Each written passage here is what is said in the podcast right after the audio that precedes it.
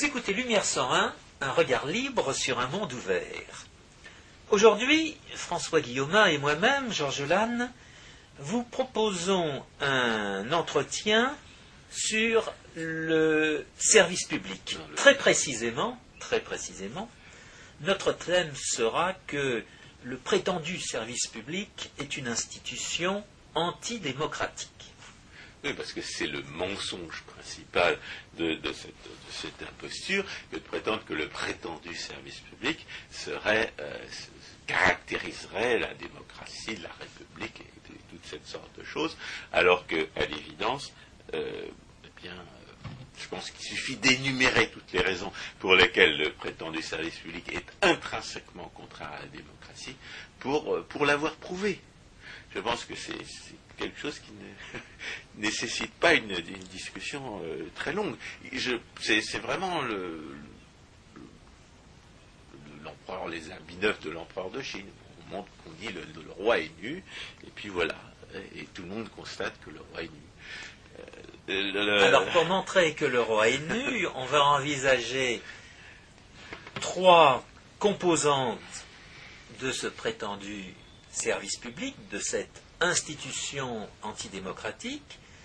Euh, la première sera liée à la définition de la démocratie, la démocratie étant justifiée et définissable comme un régime qui permet aux citoyens d'obtenir ce qu'il veut.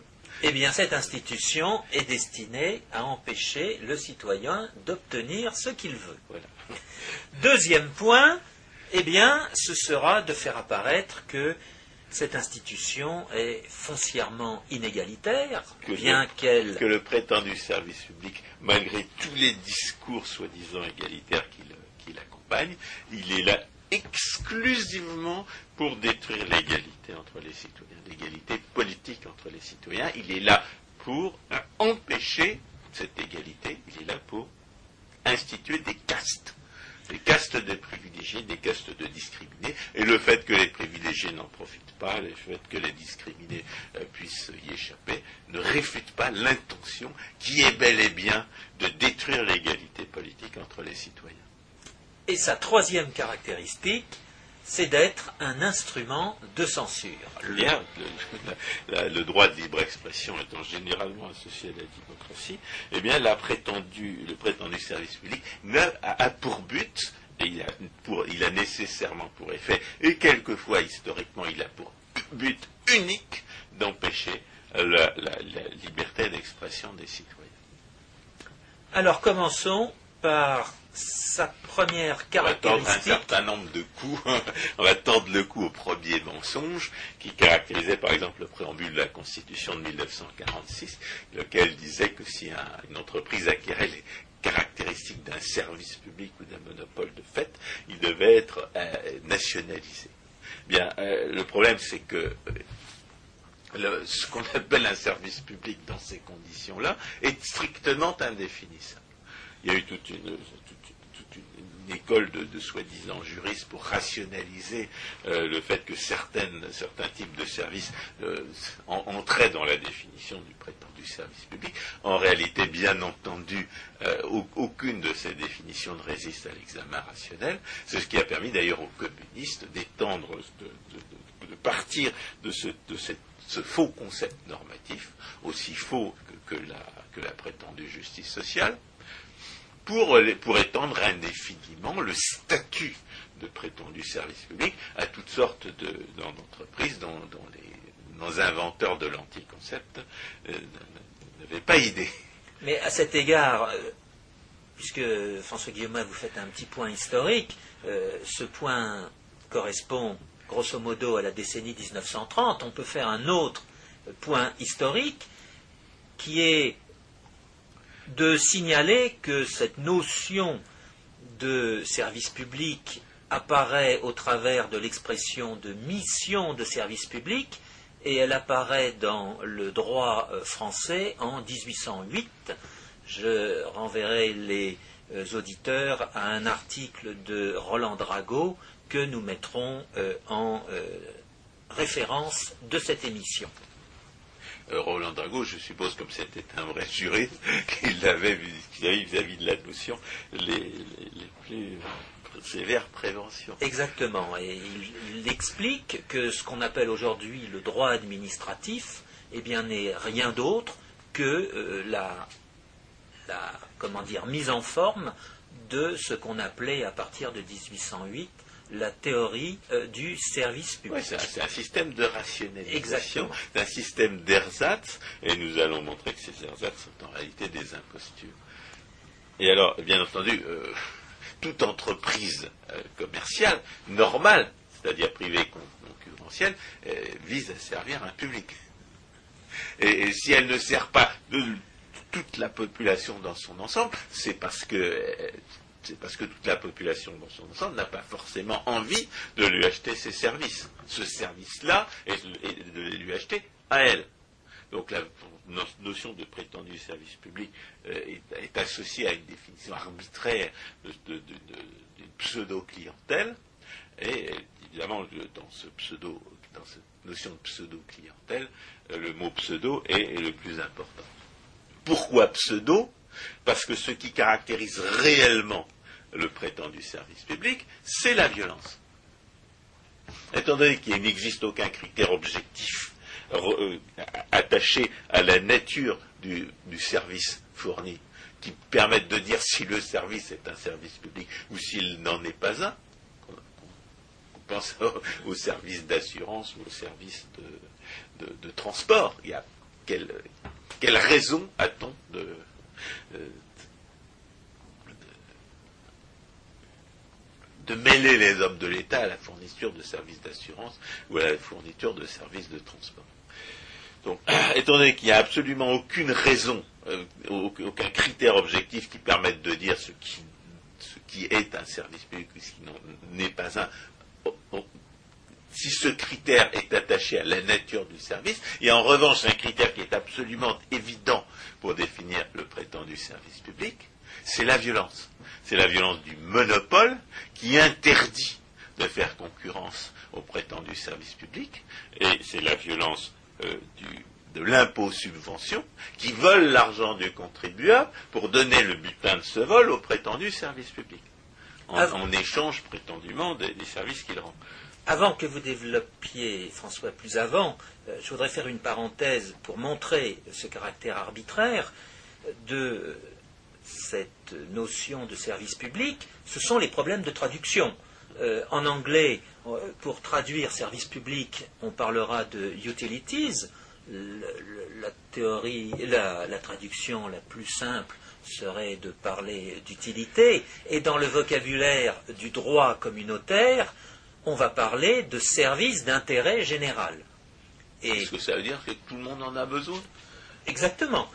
Donc, euh, il y, a un caractère Tout le monde a besoin de se nourrir et on ne va pas monopoliser les, épiceries. L'arbitraire français atteint le, niveau de la sacralisation. Non, mais c'est un, pseudo-concept qui, qui, ne se réfère qu'à la volonté arbitraire du réglementateur ou du législateur, parce qu'en France, le mot législateur devrait être une insulte, euh, comme l'a bien montré Frédéric Bastiat.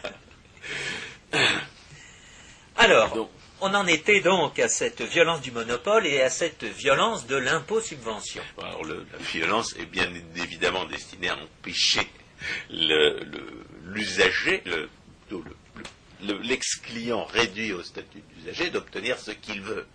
Parce que si si le but n'était pas de l'empêcher d'obtenir ce qu'il veut, on ne voit pas très bien pourquoi les, hommes de l'État interdiraient à, des, concurrents de fournir les mêmes services. Donc s'il y a un monopole, c'est bien pour empêcher l'organisation de servir le public. Ou plutôt pour empêcher l'usager d'obtenir ce qu'il voudrait auprès d'autres fournisseurs. Euh, il y, a, des gens qui, un discours absolument ahurissant. Enfin, ce qui est ahurissant, c'est qu'il y a des gens pour y croire. Euh, peut-être on peut quand même espérer pour leur intelligence que ceux qui le tiennent n'y croient pas. Qui consiste à dire que le, service sera mieux assuré par un monopole que par la concurrence. il est bien évident que si on vous interdit de choisir vos fournisseurs, c'est pas pour mieux vous servir, c'est au contraire pour pouvoir vous traiter comme un chien dans un jeu de quilles. Même chose pour le pour la pour le pour le pour l'impôt subvention.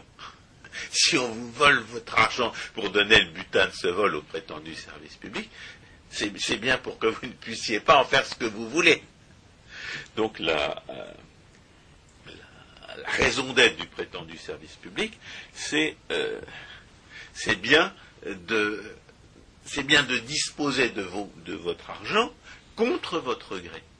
Alors de ce point de vue-là, évidemment, il y a, euh, une, autre, imposture à laquelle il faut, évidemment tendre le coup, et qui, euh, est associée à ce qu'on appelle aujourd'hui le discours citoyen, et qu'on a déjà réfuté plusieurs fois. On l'a on la réfutera jamais assez souvent, parce que tant que cette bête-là n'est pas morte, il faudra essayer de la tuer, consiste à faire croire que le citoyen, en tant qu'électeur, aurait plus de, plus de pouvoir sur les organisations productives qu'en tant que consommateur. Le citoyen consommateur, quand il va acheter euh, une boîte de petits pois dans l'épicerie du coin, il obtient exactement la boîte de petits pois qu'il veut.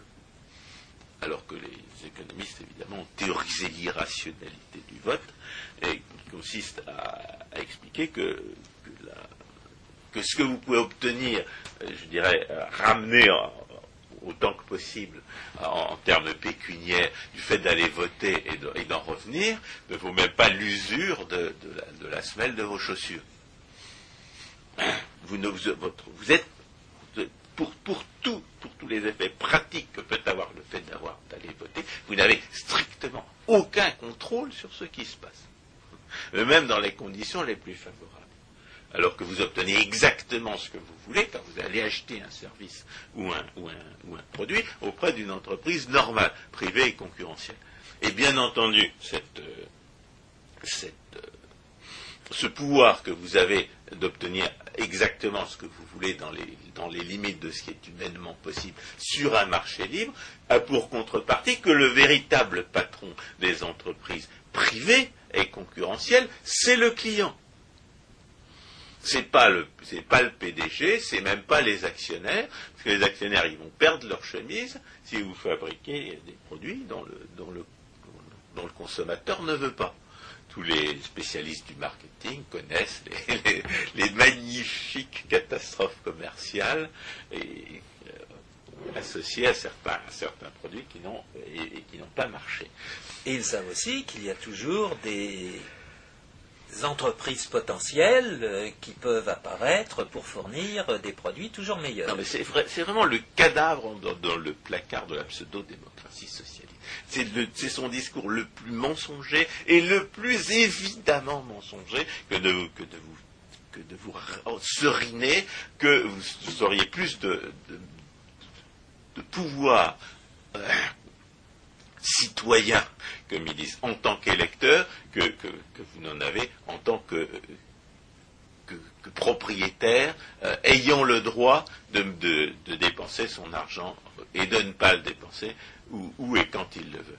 Non seulement le marché est un million de fois plus efficace euh, que, n'importe quel simulacre de démocratie euh, pour vous permettre d'obtenir ce que vous voulez, mais étant donné que, le marché est un vote quotidien, que vous votez chaque fois que vous allez acheter quelque chose, que vous exercez un contrôle inéluctable sur la prospérité des entreprises à qui vous achetez euh, ou n'achetez pas euh, les produits, le, marché est un million de fois plus démocratique que, n'importe quel simulacre ou tentative de euh, démocratie représentative il est, strictement impossible d'argumenter dans un, autre sens. Le marché est un million de fois plus démocratique que la démocratie. Le marché est un modèle pour la démocratie que la démocratie ne réussira jamais à approcher.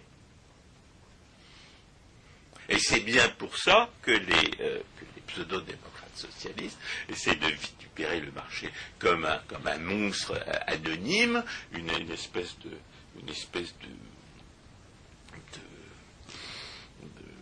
monstre des, une espèce de monstre des marais sans, sans, forme et sans, et sans intelligence, parce que c'est la chose qui à, la, qui à la fois leur fait le plus peur et, et, la chose qui les disqualifie le plus totalement.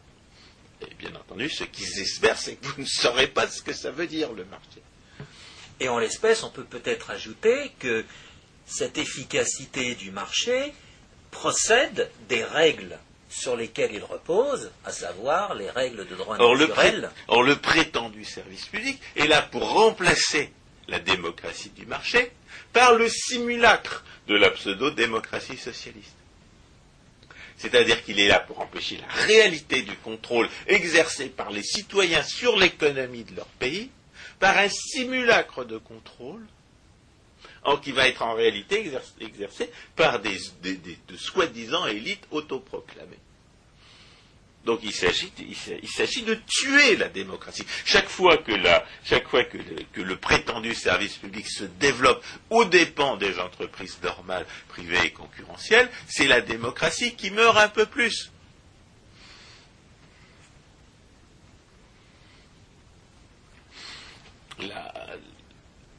Bon, ça, ça fait partie des, choses qui, à mon avis, qu'à mon avis, il suffit de dire pour qu'elles apparaissent évidentes à, tout le monde.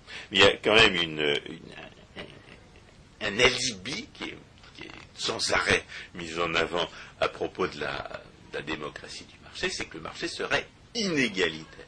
Et n'y rien de plus, il a rien de plus évidemment mensonger que, que de, cet et, imposteur, que cet, que alibi du, suffrage universel comme réalisant, soi-disant, l'égalité entre les citoyens, l'égalité euh, l'égalité de pouvoir entre les citoyens. Il est bien évident que je n'ai pas le même pouvoir que le président de la République. C'est-à-dire que le simulacre de démocratie que représente la pseudo-démocratie socialiste est là pour organiser un système où j'ai aucun pouvoir en tant qu'électeur, et où il y a un président de la République qui, réduit ses concitoyens à un semi-esclavage. Donc le simple fait qu'il existe une hiérarchie politique, qu'il est le, simple fait qu'il existe un, État, un État soi-disant euh, démocratique et, qui ne l'est pas, suffit à établir l'existence d'une inégalité fondamentale entre les citoyens dans la pseudo-démocratie socialiste. Et euh, il n'y a pas de commune mesure entre cette inégalité qui existe entre moi et le président de la République et l'inégalité qui peut exister entre deux, citoyens euh, consommateurs sous prétexte qu'il y en a un qui gagne dix fois plus que l'autre. S'il y en a un qui gagne dix fois plus que l'autre, c'est sans commune mesure avec la différence de pouvoir qui existe entre moi et un homme de l'État qui a le pouvoir de me réduire à un semi-esclavage. Aucun des individus qui est plus riche que vous n'a le pouvoir de vous réduire à un semi-esclavage. Aucun ne peut vous s'imposer à vous sans que vous le vouliez, aucun ne peut vous voler, aucun ne peut vous humilier, aucun ne peut vous censurer. Et dans la démocratie du marché, si vous gagnez plus que les autres, c'est parce que vous avez rendu de meilleurs services que les autres. C'est-à-dire que la démocratie du marché récompense une capacité productive a priori plus grande. Alors évidemment, euh, ça ne fait pas l'affaire des, apologistes de la pseudo-démocratie socialiste, qui sont généralement des, euh, gardes du corps intellectuel de la caste exploiteuse, c'est-à-dire des chiens de garde euh, idéologiques stipendiés avec de l'argent volé au peuple pour diffamer la démocratie du marché. Mais la réalité, c'est que l'intellectuel qui rationalise le socialisme, il est payé bien plus que ses services ne valent aux yeux de la population, c'est-à-dire il est, il est payé bien plus que ses services ne seraient payés dans une véritable démocratie, parce qu'il vit d'argent volé puisqu'il faut voler le peuple pour permettre aux, rationalisateurs de l'étatisme de, vivre par la force sur le dos de ce peuple, c'est bien que, le discours est mensonger, que l'intention antidémocratique de ces, chiens de garde idéologiques de la, pseudo-démocratie socialiste, elle est incarnée par le fait qu'ils vivent d'argent volé par la force au peuple dont ils prétendent euh, que ce serait lui le souverain. Si, le peuple était véritablement souverain, il ne serait pas forcé de leur donner son argent. Alors, alors ça c'est la, je dirais, c'est l'inégalité intrinsèque, institutionnelle et voulue, par opposition au discours de rationalisation du, suffrage universel. Mais il y a une autre, euh, il y a une autre euh, inégalité essentielle dans les simulacres de démocratie que représente la pseudo-démocratie socialiste, c'est tout simplement le fait que les mécanismes du vote introduisent une inégalité fondamentale entre les électeurs. Le, théorème de l'électeur médian euh, énoncé en 1957, qu'est-ce qu'il nous dit? Il nous dit que c'est l'électeur qui fait la différence entre la majorité de droite et la majorité de gauche qui a tout le pouvoir. Parce que c'est lui qui va décider du résultat de l'élection. Si moi je suis un électeur antisocialiste, j'ai en face de moi un électeur socialiste qui annule mon vote.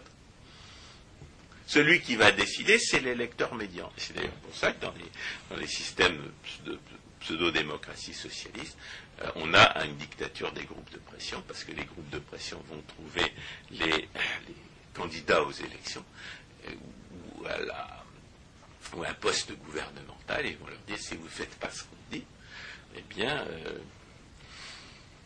eh bien, on va faire voter contre vous. Les, mécanismes de la, les mécanismes de la prétendue représentation dans les simulacres de démocratie que représente le, système parlementaire et électif, ces mécanismes instituent une deuxième forme d'inégalité fondamentale euh, qui réfute une deuxième fois la Libye du suffrage universel comme, instituant une, une, égalité fondamentale entre les citoyens qui n'existerait pas sur le marché. ce mensonge-là, qui est, c'est un mensonge de repli des partisans de la pseudo-démocratie socialiste, il est, euh, il est évidemment aussi, il est un petit peu moins évidemment aussi faux que le premier, mais il est euh, quand même évidemment faux. Alors, il y a, il y a des alibis, d'autres alibis que le suffrage universel, dont on a parlé un petit peu tout à l'heure en parlant de la, jurisprudence administrative.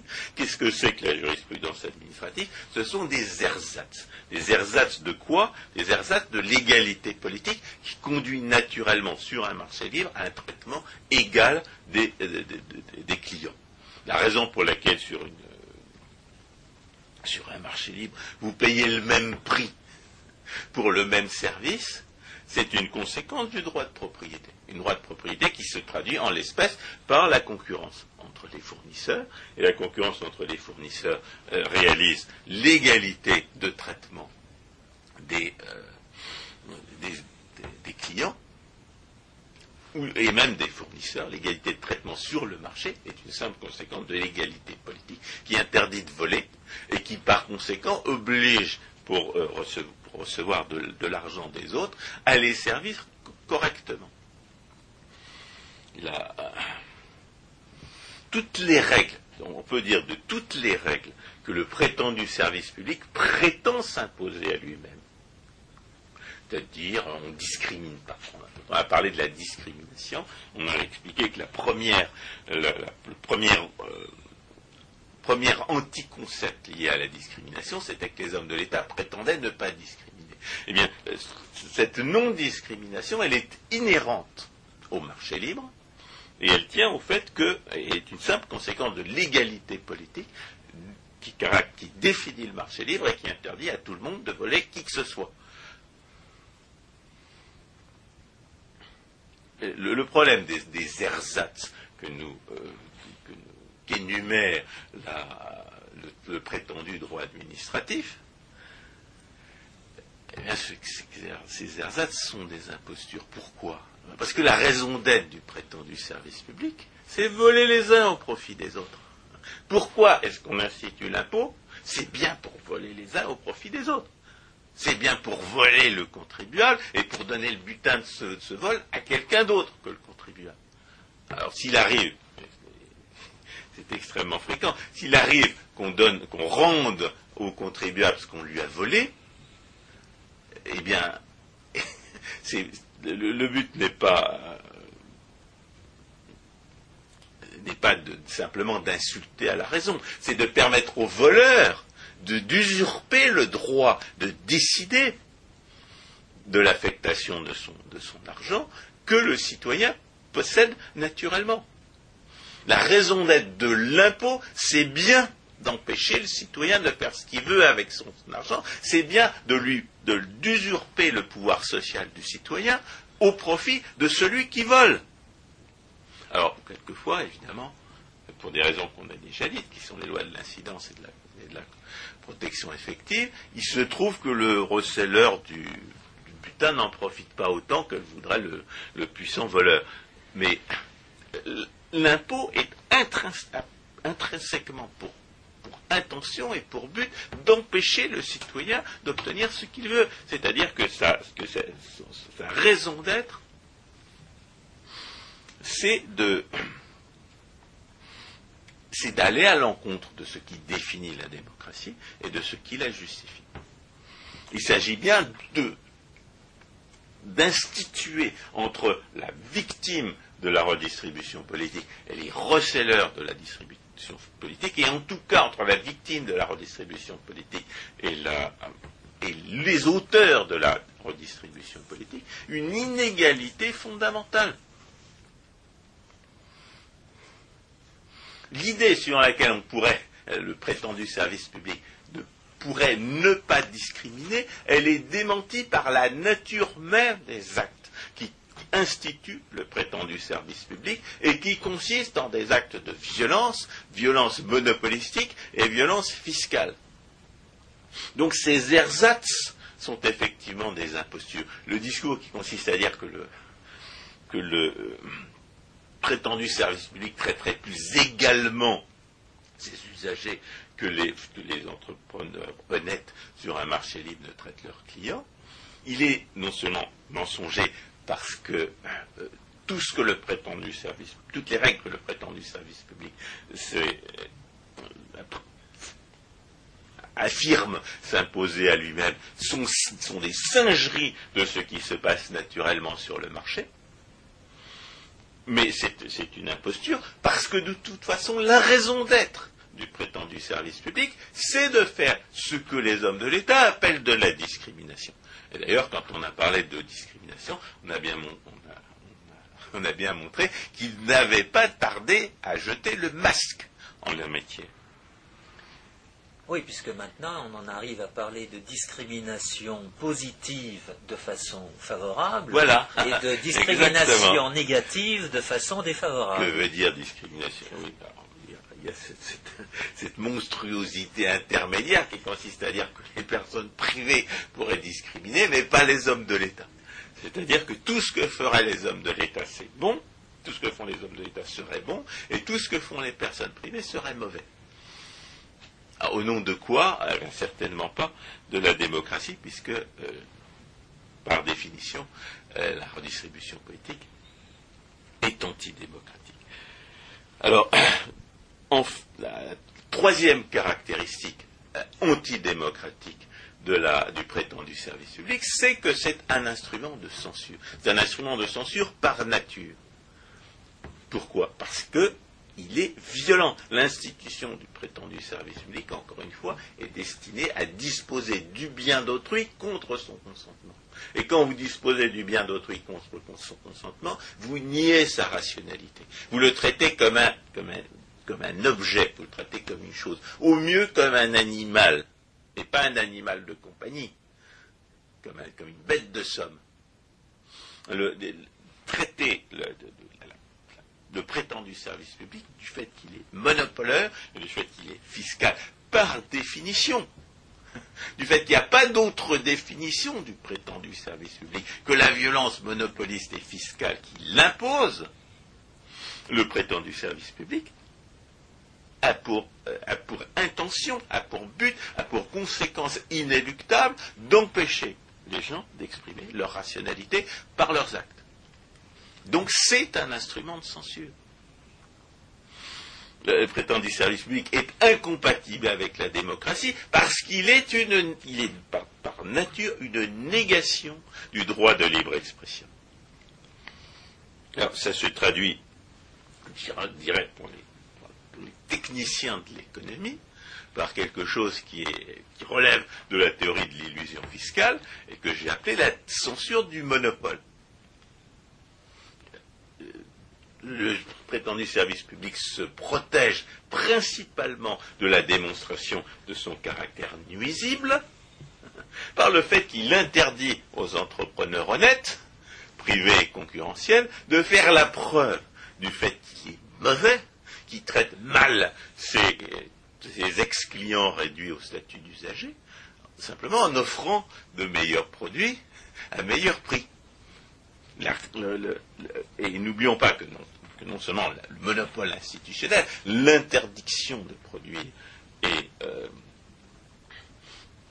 est, par définition monopoliste, mais l'impôt lui-même est monopoliste, en ce sens que la subvention à, n'importe quel euh, prétendu service public place le prétendu service public dans des conditions de concurrence déloyale vis-à-vis de, ses rivaux. Vous ne pouvez pas. L'exemple le plus caractéristique, c'est celui des malheureux, des, écoles vraiment libres, qui, qui veulent faire concurrence au monopole communiste de l'enseignement, et, qui, sont confrontés à ce fait institutionnel, à cette injustice euh, qui devrait être manifeste pour tous, que si vous voulez envoyer vos enfants dans une école vraiment libre, eh bien, il faut payer deux fois. Il faut payer une fois l'école criminelle du prétendu service public, et il faut payer une deuxième fois la vraie école qui vous offrira le vrai service.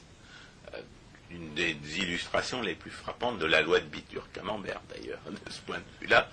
Euh, euh, mais en, général, en, règle générale, d'ailleurs, la, loi de Bitur-Camembert se, se traduit par la le doublement du prix euh, des prétendus services publics. Mais ça, on en parlera quand il s'agira de démontrer que la raison d'être, que le prétendu service public n'est pas une institution, n'est pas seulement une institution antidémocratique, ce qu'on est, là pour démontrer aujourd'hui, mais aussi une institution purement destructrice. On en parlera donc une autre fois.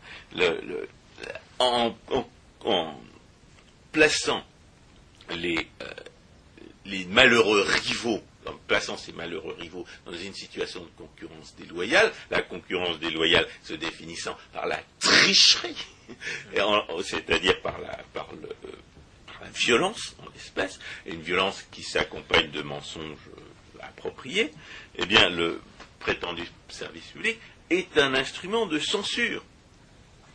Et un instrument de censure qui n'est pas accidentellement euh, institué.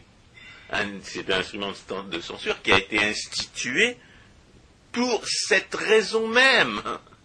L'organisation criminelle de l'enseignement étatique. De l'instruction publique. Oui, oui, c'est ça. Euh, donc l'organisation criminelle du monopole communiste de l'éducation nationale a, été, a été expressément instituée pour combattre une pensée concurrente. Pour, empêcher, pour empêcher l'Église catholique d'enseigner, pour tuer l'enseignement euh, catholique, en le, le, le, confrontant à la censure indirecte de l'impôt-subvention.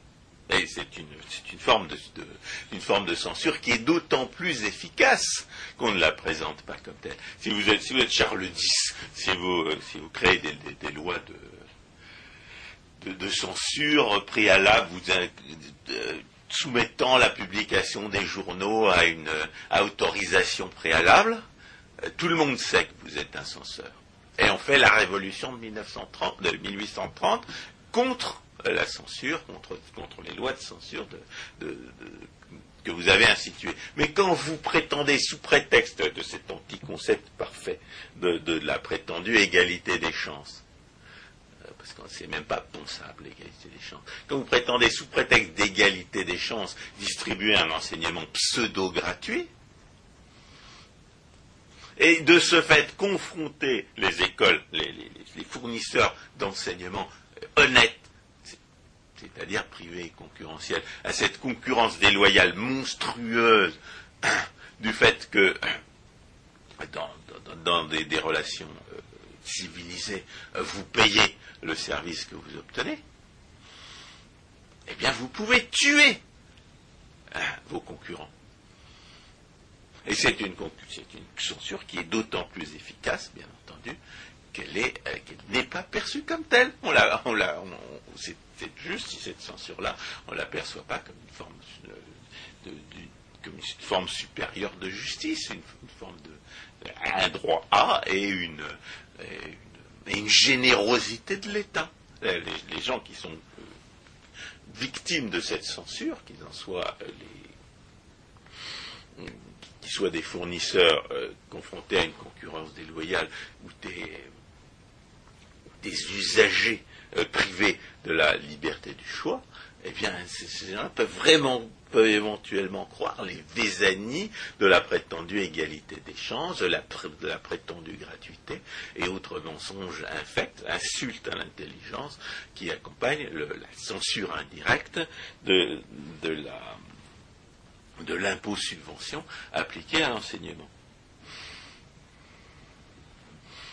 Alors, il y a une autre forme de censure qui est inhérente au prétendu service public.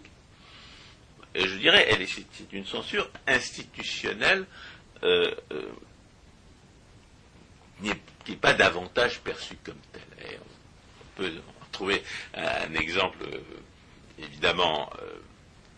parfait dans les prétendus services publics qui, sont, euh, qui ont une vocation de censure, mais on peut aussi la, trouver dans des prétendus services publics dont l'intention première n'était pas de faire de la censure. C'est-à-dire vous pouvez trouver trouver le phénomène dans des, institutions qui sont là pour faire de la censure, comme le prétendu service public de l'audiovisuel avec les ersatz de la, du CSA, de la non-discrimination. Vous pouvez le trouver dans le prétendu service public de l'enseignement, mais vous pouvez aussi le trouver dans le prétendu service public des transports, de la sécurité sociale et, toutes sortes d'institutions dont la raison d'être première n'était pas de tuer la liberté d'expression et d'assassiner de ce fait la démocratie. Ça, ça, tient à quoi? Ça tient au fait que les gens qui vivent dans le prétendu service public mis à part quelques exceptions, parce que ce sont des gens qui ont vocation à, exercer un certain métier, et que ce métier est monopolisé par les hommes de l'État, la plupart des gens qui vivent dans ces prétendus services publics trouvent normal qu'on fasse violence à leurs concurrents, trouvent normal de vivre d'argent volé. Les gens qui vivent dans un prétendu service public et qui trouvent normal qu'il existe de prétendus services publics, trouvent normal la violence euh, par définition déloyale faite aux concurrents, soit par le monopole institutionnel, soit par l'impôt subvention, trouvent normal fondamentalement de vivre, euh, de vivre par la force sur le dos des autres, parce que parce qu'ils vivent et parce qu'ils reçoivent l'argent des autres contre leur consentement.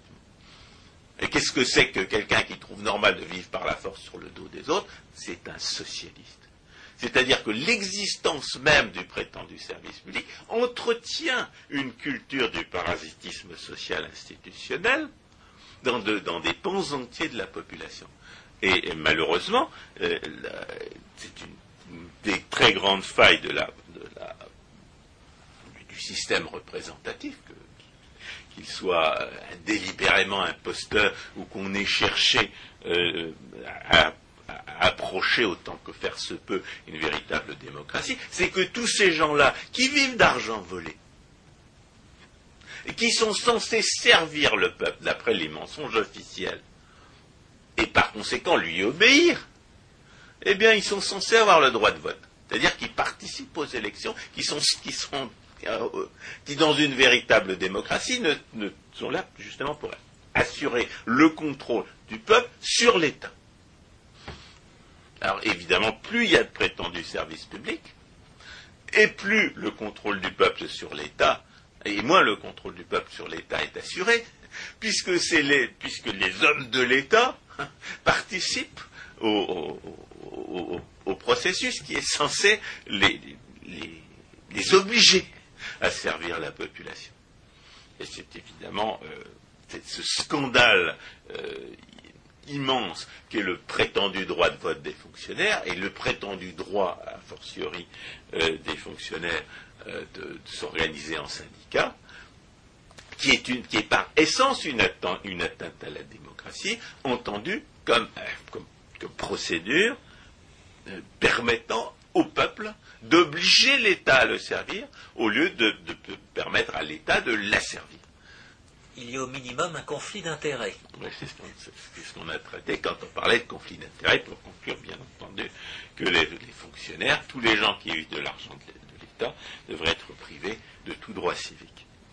C'est parfaitement normal. Non seulement ils devraient être inéligibles, mais ils ne devraient pas avoir le droit de vote, ils ne devraient pas avoir le droit de participer à une association quelle qu'elle soit. Parce que c'est des fonctionnaires qui s'entendent entre eux, ils le font par définition sur le dos du peuple. Alors voilà, on a, démontré que le prétendu service public est intrinsèquement contraire à la démocratie. Il est intrinsèquement contraire à la démocratie parce qu'il est là pour empêcher le peuple d'obtenir ce qu'il veut. Il est intrinsèquement contraire à la démocratie parce qu'il est là pour instituer des castes privilégiées et une, inégalité de statut entre les citoyens qui est bien plus grande que tout ce que le marché peut euh, tout ce que le marché libre pourrait, réaliser par ailleurs, et, il et enfin, il est antidémocratique par essence, parce qu'il est, il est, il est, en, tous ses aspects, contraire à la liberté d'expression et contraire à, la raison d'être d'un système, euh, d'un système démocratique qui est de forcer les hommes de l'État à obéir au peuple au lieu de se proclamer ses maîtres.